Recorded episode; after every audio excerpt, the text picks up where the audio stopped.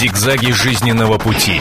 Ситуации, требующие отдельного внимания. Информационно-аналитическая программа «Особый случай». Здравствуйте. Это программа «Особый случай». Я ее ведущая Наталья Андреасин. Скоро Новый год, и хорошее настроение, обязательно оно должно все пребывать, пребывать, мы это должны ощущать. Но каким образом, оказывается, мы можем регулировать собственное счастье? Счастье – это такая зараза – да, представьте себе, на самом деле ученые это доказали. Болеть или не болеть? Ответ однозначный, тем более в преддверии Нового года. Потому-то мы всеми известными способами обороняемся от заразы. И если приятель вдруг оказался инфекционным разносчиком, тут уж, как говорится, дружба дружбы.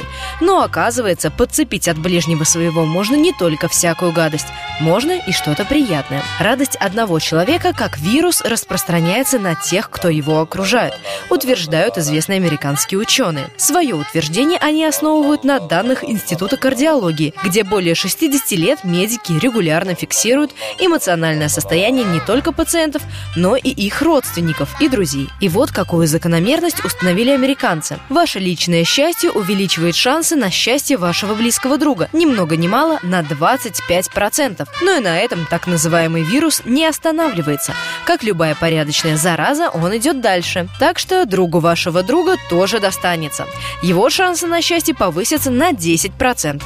Теперь, зная это, внимательнее приглядывайтесь к соседям, если решили сменить место жительства. Ведь вероятность успеха повышается на нешуточных 34%, если рядом с вами живет благополучный человек. Но на те же проценты она рискует понизиться, если соседи удачи не жалуют. Каким же образом разносится эта приятная и опасная социальная инфекция? И у кого бывает хорошее настроение чаще, чем у других? Это известно. У людей обеспеченных, творческих творческих и у тех, кто поддерживает себя в спортивной форме. Резюмируя вышесказанное, мы легко и непринужденно сможем войти в Новый год удачливыми и счастливыми. Ведь поговорка «с кем поведешься, от того и наберешься» благодаря ученым стала теперь аксиомой. Я хочу представить наших гостей в студии. Э, Анита Орлова, наш психолог, частый гость наших передач. Здравствуйте. Здравствуйте. И Александр Свияж, автор методики позитивного мышления. Здравствуйте. Здравствуйте. Ну, вот, Анетта, давайте э, с вас начнем. Э, удивительные эти э, данные, которые прозвучали сегодня в нашем репортаже, или вы об этом знаете? Вот вообще мы считаем, что психология это такая какая-то неуловимая наука, где-то она не поймешь где. А тут целые проценты высчитали, по счастью. Ну, во-первых, хотела сказать, что я очень э, счастлива сейчас, что рядом со мной сидит Александр Свеж. Это человек, который действительно очень большой вклад э, сделал в нашу психологию, и действительно позитивные ваши книги книги, они, я думаю, что сделали счастливыми очень многих женщин, и не только женщин. По поводу того, что мы слышали, я думаю, что вы тоже со мной согласитесь, что мы, конечно, это все давным-давно знаем, но когда это еще раз об этом говорят, и говорят тем более перед тем, как наступает Новый год, это очень полезно. Помните эту прекрасную песню «Если ты счастлив сам, счастьем поделись, поделись с другим». другим. Наверное, а от улыбки станет всем светлее. И это то же самое. Нет ничего недаром. более передающегося э, легко, нежели наши эмоции. И если это эмоции положительные, то, конечно, мы окрашиваем этот мир положительными эмоциями, эмоциями гораздо счастливы и мы, и те, кто нас окружают. Безусловно, но все, вот это все равно слова, да, улыбнись, там другому захочется тоже, может быть, улыбнуться, глядя на вас. Но вот когда э, с помощью каких-то опытов высчитывают и вычисляют ученые, что положительные эмоции, они ну, практически получаются материальные, так что ли выходит? Вот, например, новосибирские ученые какое-то время назад проводили эксперимент над грызунами, естественно, и пришли к выводу, что грызуны, которые изменяют своим вторым половинкам, они живут меньше и чахнут быстрее и болеют именно что нежели самки и самцы, которые живут в верности в паре. Ну, также проводились ученые, было доказано, проводились исследования, было доказано, что грызуны, которые не изменяют мужского, мужские особи, они э, страдают э, снижением половой функции. Поэтому, наверное, мужчина выбирает, что он хочет, дольше жить или быть более активным. Ну, я думаю, что, э, конечно, можно все измерить, если это были лонгитюдные исследования, которые напрямую связаны с такой серьезной э, специальностью, как кардиология, и, безусловно, положительные эмоции – это долголетие, положительные эмоции – это положительный F-стресс, так называемый, это всегда оздоравливающий. какой стресс? F-стресс. То есть, F-стресс. Да, есть дистресс негативный. Дистресс негативный, а стресс – это положительный стресс. То есть счастье, эйфория, радость – это положительный стресс. Он очень часто обладает лечащим эффектом, и можно вылечить заболевание, можно вылечить какую-то серьезную проблему только потому, что человек вот, э, испытывает эти положительные эмоции. Почему влюбленность, да, она обладает таким потрясающим эффектом? Очень интересно. Александр, наверное, вот э, к вам теперь вопрос э, тоже. Вы целую методику создали, получается, позитивного мышления. Я про вас читала, что вообще все началось с того, что вы из э, семьи военного, часто приходилось переезжать с одного места в другое, поэтому вам с детства приходилось и в юношестве а, приспосабливаться к совершенно разным обстоятельствам и, соответственно, в этих обстоятельствах находить что-то хорошее и позитивное. Вот это якобы был первый толчок к вашему а, осмыслению осмыслению себя, что ли, в этой жизни, вот к этим вот поискам этих методик, которые вы создаете, так? Ну, немножко не так, потому что Упрощенно, то, да? что я в детстве действительно поменял много школ, это дало мне возможность просто легко менять профи... виды деятельности. Я начинал с техники, кандидат технических наук, потом мне надоело, ушел в педагогику, потом ушел в психологию. Я все время меняю виды деятельности, занимаюсь только чем мне интересно. Это вот с детства такой непривязанность к одной школе, к одному классу, к каким-то, сказать, друзьям одним и тем же всю жизнь вести. А то, что я разрабатываю людям, это мой личный опыт, опыт семейной жизни, как у всех, выяснение отношений с женой, там, кто в доме хозяин, значит, кто как должен распределять. Единственное, что кто-то запивает, кто-то расходится с э, там, проклятиями и надеется, что в другом месте будет хорошо. А я в силу логического мышления сделал выводы, проанализировал, почему каждый из нас вроде бы хороший человек, а боролся за какую-то свою картинку мира, в итоге мы вместе не смогли значит, прожить достаточно долгое время. Вот это мое понимание, почему так получилось, я изложил в книгах. И потом люди, когда читают, ну, самая первая книга «Как быть, когда все не так, как хочется», говорят, это про, меня, про мою жизнь. Я говорю, нет, про мою, нет, говорит, про мою. То есть у каждого повторяется одно и то же. Одно и то же. То есть, в принципе, э, есть какие-то ну, там сценарии, которые идея так или иначе... очень простая. У каждого да. человека есть набор неких очень хороших намерений, ожиданий, что люди должны быть честными, что муж должен любить только жену, что там муж должен приносить домой деньги, что жена должна там с мужем всегда сексом заниматься, что там кто-то не должен долго по телефону разговаривать, что дети должны хорошо учиться. Хорошие намерения. Но когда человек сталкивается с тем, что они не реализуются, эти замечательные намерения, ему хочется исправить. И он сначала по-хорошему говорит, ребеночек, хорошо учись, мужа говорит, «Э, значит, муженек, ты домой вовремя приходи, там, сказать, денежки домой неси. А люди же не слышат, они там в своих картинках живут. Ну, соответственно, тогда хочется усилить воздействие. Тогда переходим в состояние раздражения и начинаем, значит, размахивать кувалды, кого-то чем там, кричать, составить силы другого человека. Отсюда пошел конфликт. Собственно, в основе лежат очень хорошие намерения. Но инструмент такой папуасский. Возьму дубинку, пойду настучу по шее, и тогда все будет хорошо. Зигзаги жизненного пути. Ситуации, требующие отдельного внимания. Информационно-аналитическая программа «Особый случай». Это программа «Особый случай», я ее ведущая Наталья Андреасин. Я хочу представить наших гостей в студии. Анита Орлова, наш психолог, и Александр Свияж, автор методики позитивного мышления. Хотим вас спросить, а вы каким образом достигаете своего счастья? Каким образом вы в вашей семье а, по отношению к вашим э, близким э, делаете эти самые установки на счастье? Делаете ли их вообще? Загадываете ли в конце концов желания? Избываются ли они у вас? Желания, которые вы загадываете на Новый год? Год. Звоните, пожалуйста, и мы вас с удовольствием послушаем. А может быть, даже вам захочется какой-то конкретной ситуации спросить совета у наших гостей, которые будут с радостью готовы вам ответить. Итак. Я могу еще добавить, объяснить, почему позитивный человек более успешен по жизни, чем негативный. На электрохимическом уровне, на обычном, на, физи- на физическом. Ага. Каждый человек это штука, это банка с рассолом. Кровь бегает, там, сказать, еду вкладываем в себя, все переваривается, происходят электрохимические процессы. В итоге человек, а, значит, как эм, батарея излучает в окружающее пространство волны различной частоты. Мы когда под холодное одеяло залезаем, через там, 3 минуты там тепло. Откуда? Это наше излучение нагрева пространства. То есть мы все время излучаем примерно 1-1,5 киловатта мощности человек. Все время это в течение какого периода? Вообще постоянно? всю жизнь, пока всю человек жизнь. жив, он греет да, пространство. Он греет. В кинотеатр зашли, угу. там душно. Почему? Там сидело много людей, нужна вентиляция, чтобы угу. очистить. Ну так вот эти излучения, они промодулированы, то есть теми эмоциями, которые испытывают, теми состояниями, которые испытывает человек. Если человек все время виноват, или раздражен, или какой-то обиженный ходит, у него химический состав крови один немножко, и он излучает одни, сказать, излучения. Когда человек радостный ходит, улыбается, у него хорошо, у него другой состав излучений. Так вот мы, как такие генераторы, радиопередатчики, ходим, каждый передает друг другу.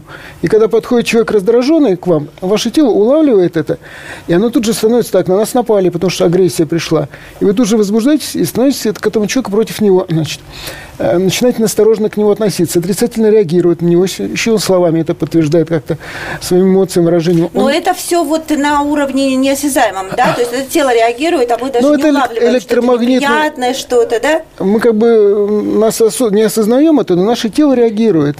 И поэтому все конфликты, причины конфликта, собственно, два человека собрались, один раздраженный, сказать, подошел к другому, другое тело говорит, так, на нас напали. Он тут же возбуждается и пошел защищаться. Пошла защита, люди начали ругаться. На работе, иначе сотрудник может сидеть, начальник вот выбрал и начинает его давить, как бы преследовать. За что? Потому что, скорее всего, этот человек, который, которого преследует, он сидит и тихо считает, что начальник осел, что не тем занимается, не на своем А начальник месте. это вдруг почувствовал, А он да? это чувствует, он вошел, чувствует, агрессия идет отсюда, он ну, начинает его придавливать. А инициатор-то тот, кто сидит, он вроде а как тот я, такой сидит я и думает, я же такой молодец, да. как же так, почему же А этот тут баран сидит и на меня идет, нападает, да? да? На самом деле он спровоцировал нападение. Наша жизнь так Только построена. мыслями причем. Да даже, даже не словами, мыслями, даже не действиями. Это просто наше, так сказать, излучение, которое наше тело действует. А? На самом деле, очень важная тема э, затронута вот э, по поводу намерений. Я бы назвала бы это даже не только намерениями, а ожиданиями. Дело в том, что мы очень часто задыхаемся в ловушке собственных ожиданий. То есть вот у каждого из партнеров, прежде чем вступить в брак, еще в предбрачный период, еще когда на стадии выбора, формируется определенная картина мира, образ мира, картина идеального партнера, картина того, как должны строиться. Ну, все то, что говорил Александр. И вот когда мы приходим в семью, когда на одной кухне сталкиваются не просто два человека, а условно два рода и две картины мира, мне кажется, там даже больше желания навязать Хорошо, если это хорошее намерение, чтобы все было замечательно. Очень часто это бывает соперничество изначальное. Все должно быть так, как когда-то я себе нарисовал в моей идеальной картине. И эта моя идеальная картина навязывается другому как идеальная. И тогда две картины начинают друг с другом воевать.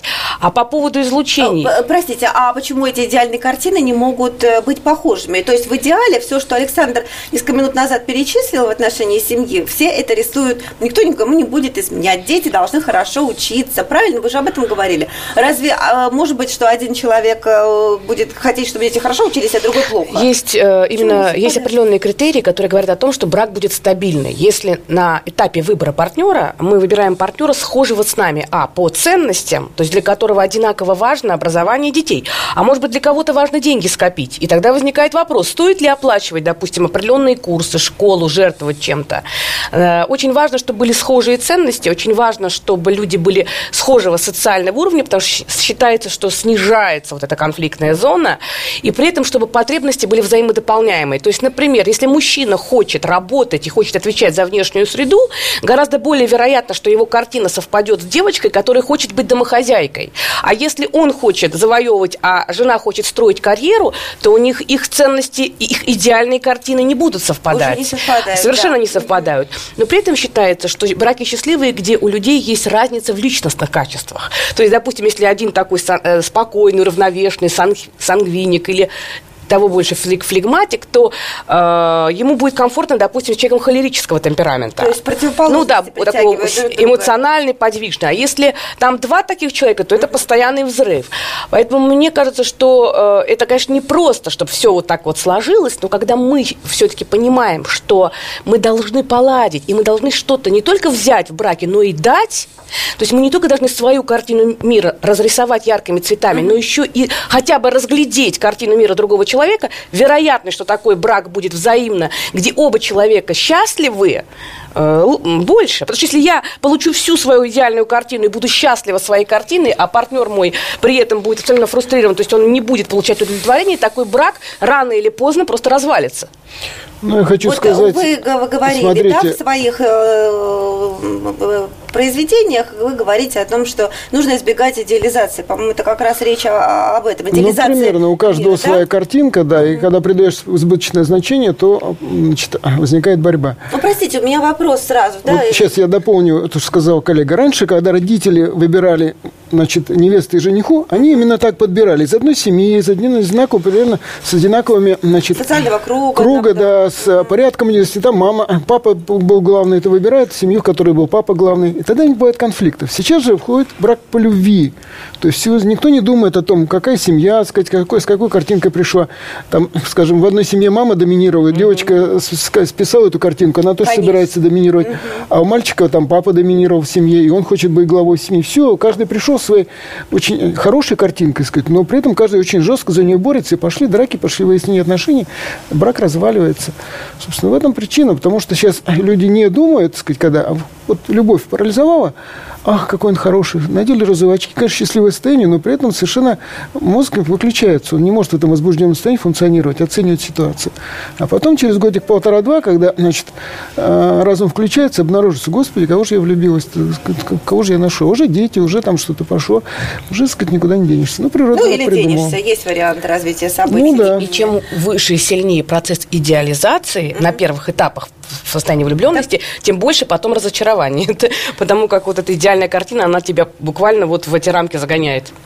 А сейчас я предлагаю вашему вниманию сюжет, который подготовили наши корреспонденты в Иркутске. Он не о взаимоотношениях мужчины и женщины, он о взаимоотношениях женщины и э, ее матери, которую она никогда в жизни не видела, но она очень хотела с ней встретиться всю жизнь. И эта мечта сбылась. Алена Сиденко с пяти лет знала, что ее удочерили, и давно мечтала найти биологических родителей. После того, как ее приемная мама умерла, девушка оббивала пороги чиновников, днями просиживала в архивах, просила помощи на форумах, а оказалось, что родители рядом. Собственно, это была мечта всей моей жизни, можно сказать.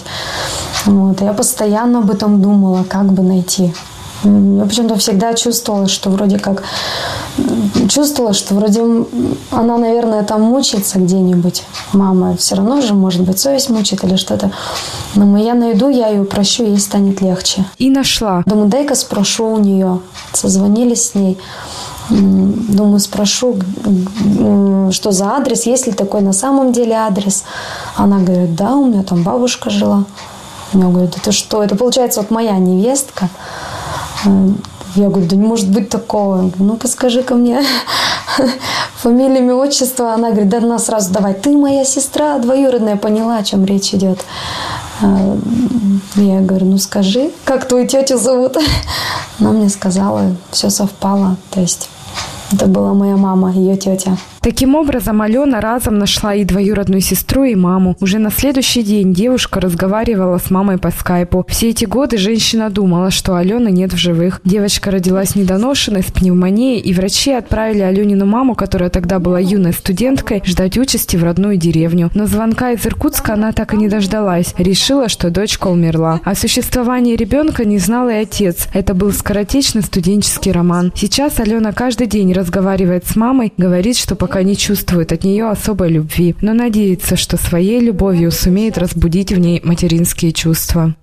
Поговори со мною, мама, о чем-нибудь поговори. До звездной полночи, до самой Мне снова детство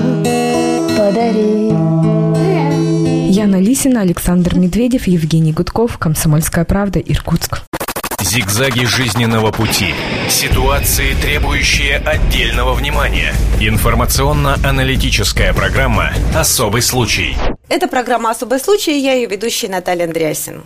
Я хочу представить наших гостей в студии. Анита Орлова, наш психолог, и Александр Свияж, автор методики позитивного мышления. Поговори со мною, мама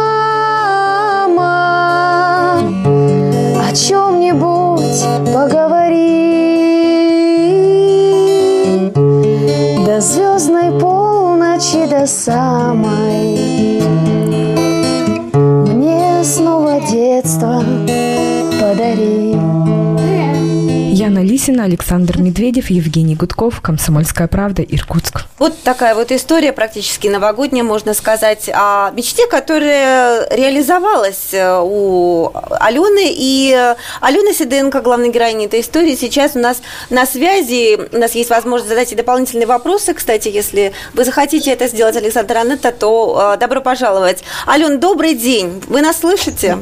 Да, да, здравствуйте. Здравствуйте. Ну, вот скажите, эта мечта вообще, напомните, в каком возрасте она у вас появилась, найти свою родную маму? Ой, я даже не могу сказать. Э, я всегда как-то это подразумевала.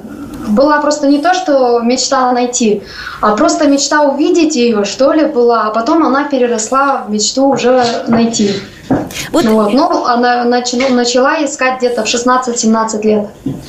Да, и вот э, в итоге вы ее нашли таким чудесным образом, но до сих пор ведь э, не встретились. То есть а, ведь хотелось, да, скажите, услышать от мамы, ну, какое-то объяснение, может быть, даже, чтобы она попросила прощения за эту разлуку, которая случилась 20 лет назад. Но вы этого не услышали, верно?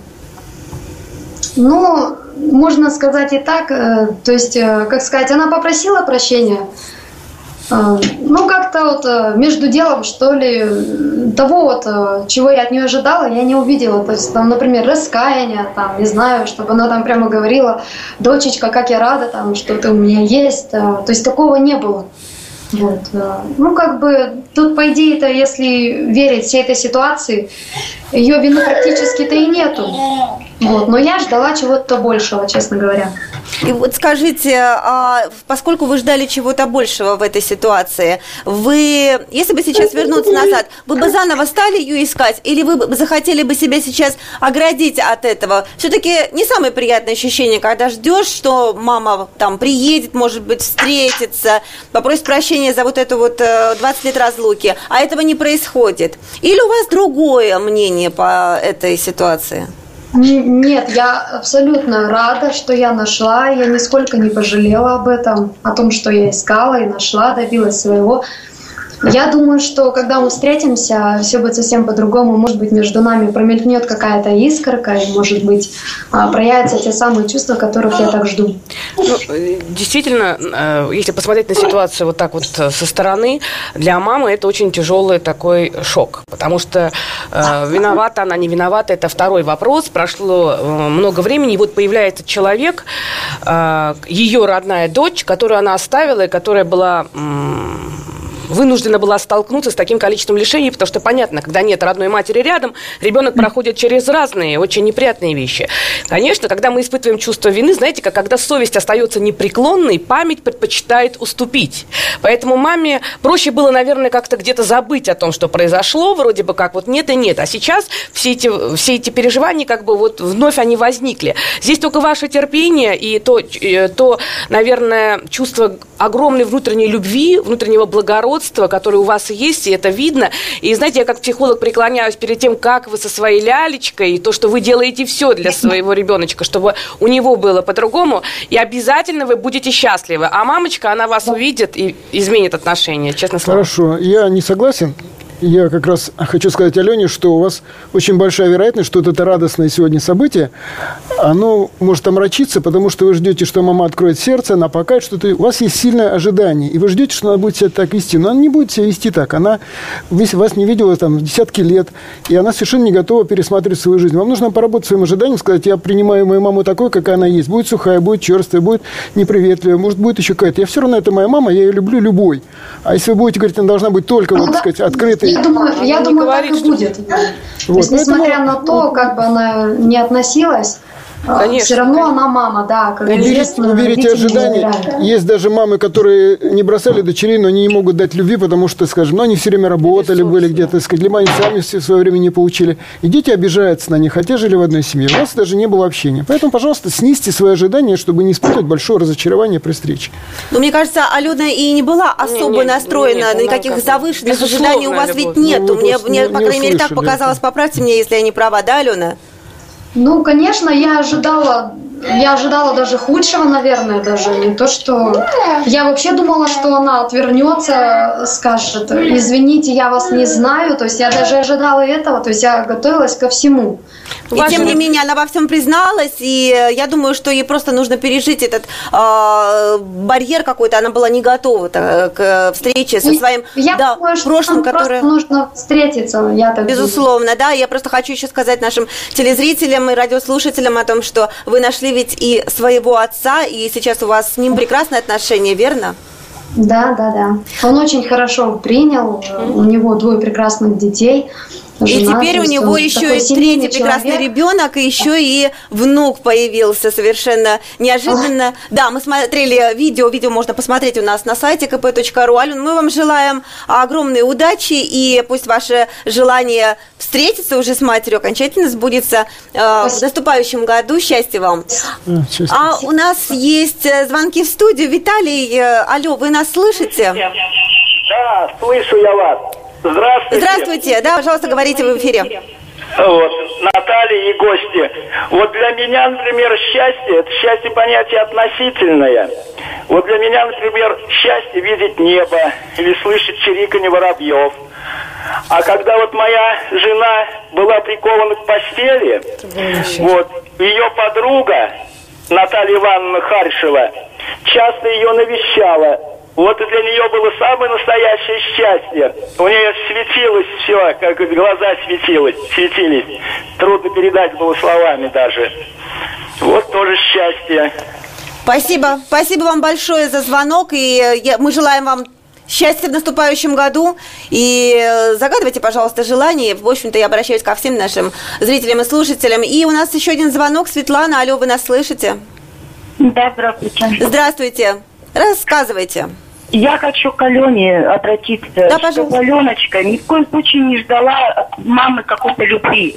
Если мама за столько лет не вспомнила о детей и не узнала ничего о ней, ничего хорошего ждать не надо. Слава Богу, кто родила, не сделала аборт. Ну, хорошего, может быть... Э... Здоровая будет мама. Ну, например, видите, как хорошо принял.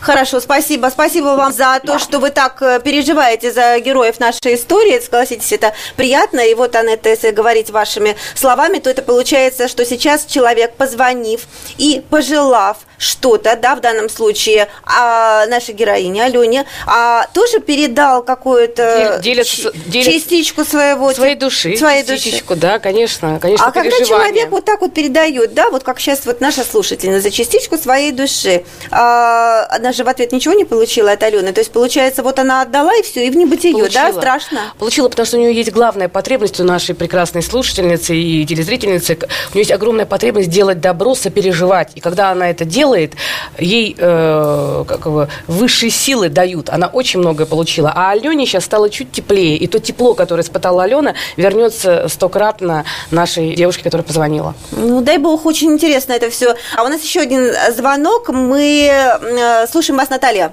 Добрый день. Да, здравствуйте. Я хочу вас поздравить всех с праздником наступающим. Вот И вас тоже. Гостям вопрос. Э, вы знаете, у меня такое горе в семье. Вот у меня сын наркоман. И у меня уже жестокое такое отношение к нему. Я уже не могу его вот в квартире видеть и терпеть. Вот как мне быть? Вот храмы, все это я прошла. И психолога тоже. А, спасибо за звонок. Ну, пожалуйста, вот кто будет отвечать, Александр? Ну, я могу ответить. Да. Как бы нужно понять, почему ребенок сел на наркотики, потому что часто мужчины выпивают или уходят в наркотики, чтобы уйти от той реальности, в которой ты не можешь реализоваться, не можешь достичь то, что ты хочешь. Так как бы что ты принял какой-то хим хим препарат и ушел из этой реальности.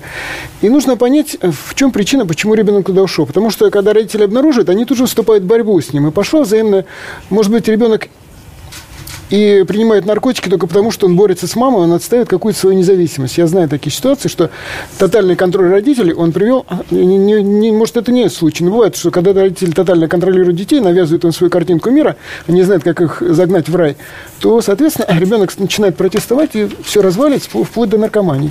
То есть нужно убрать из тела накопленное значит, негодование, протест против сына. Это техники прощения. Вот у меня есть книжка «Значит, жизнь заново». Редакции дарю, пожалуйста.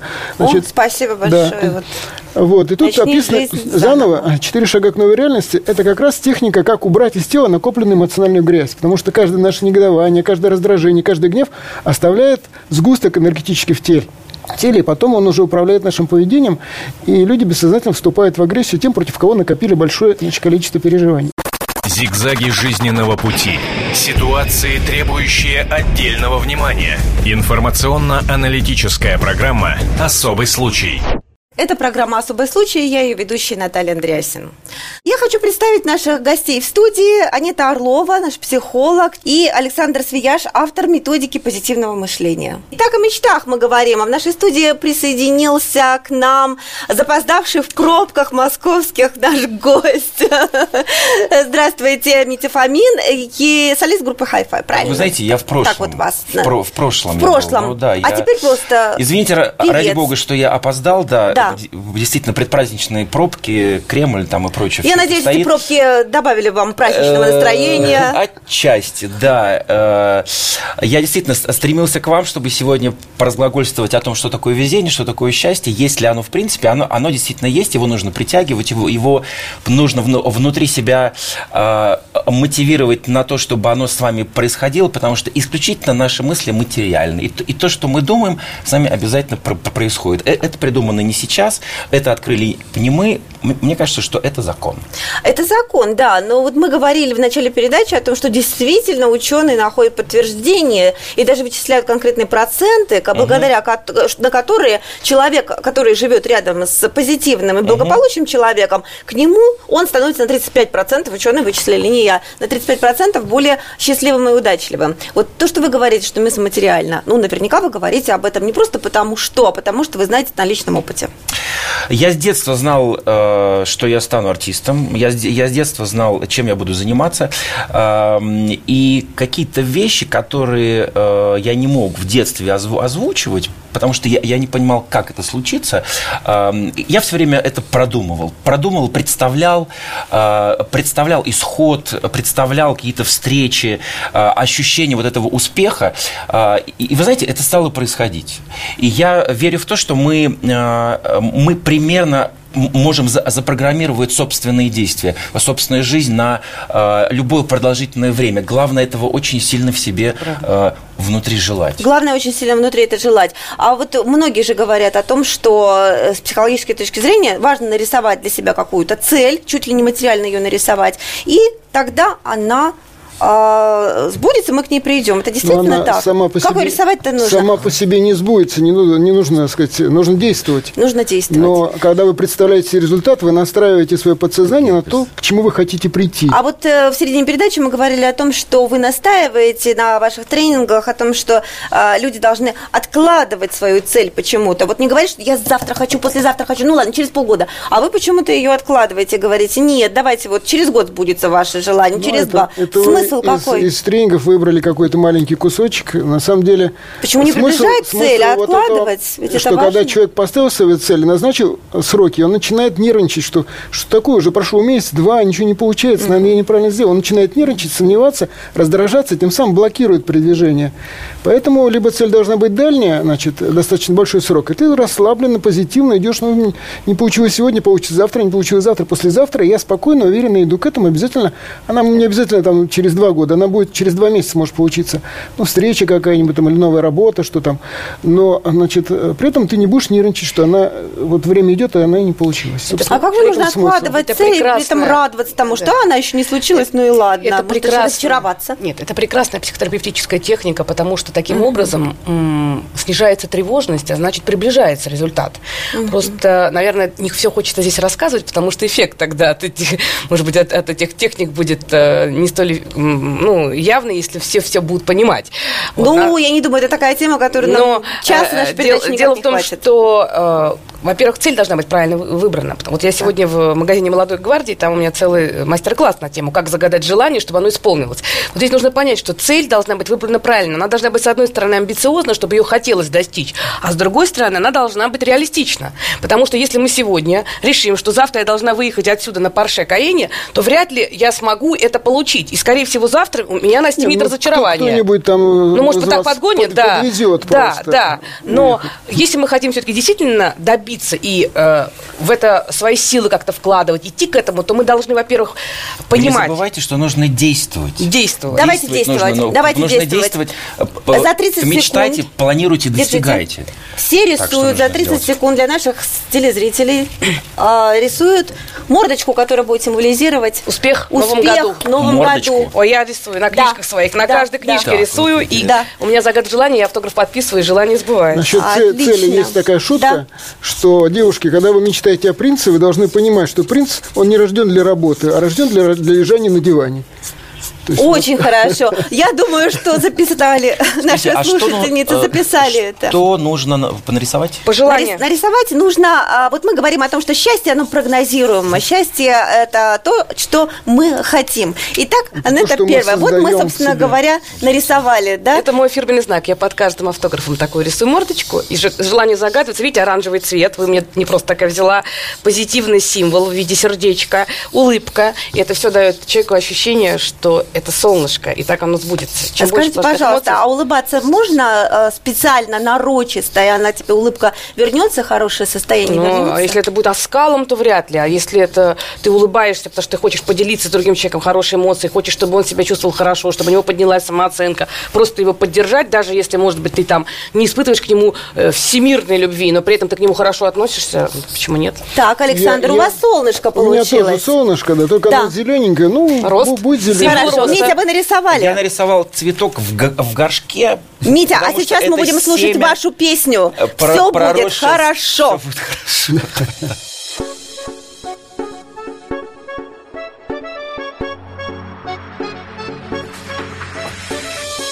Я долго думал, кто же мы Просто пешки на доске Или игроки. Но в вечном поиске любви Так часто падали мы И мир на грани войны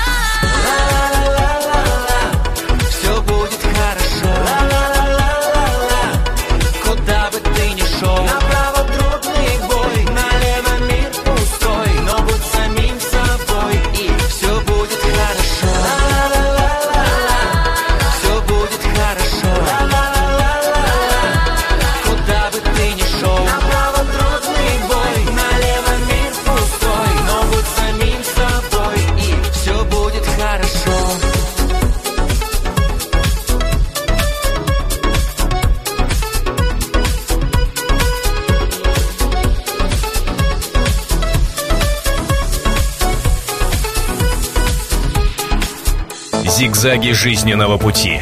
Ситуации, требующие отдельного внимания. Информационно-аналитическая программа «Особый случай».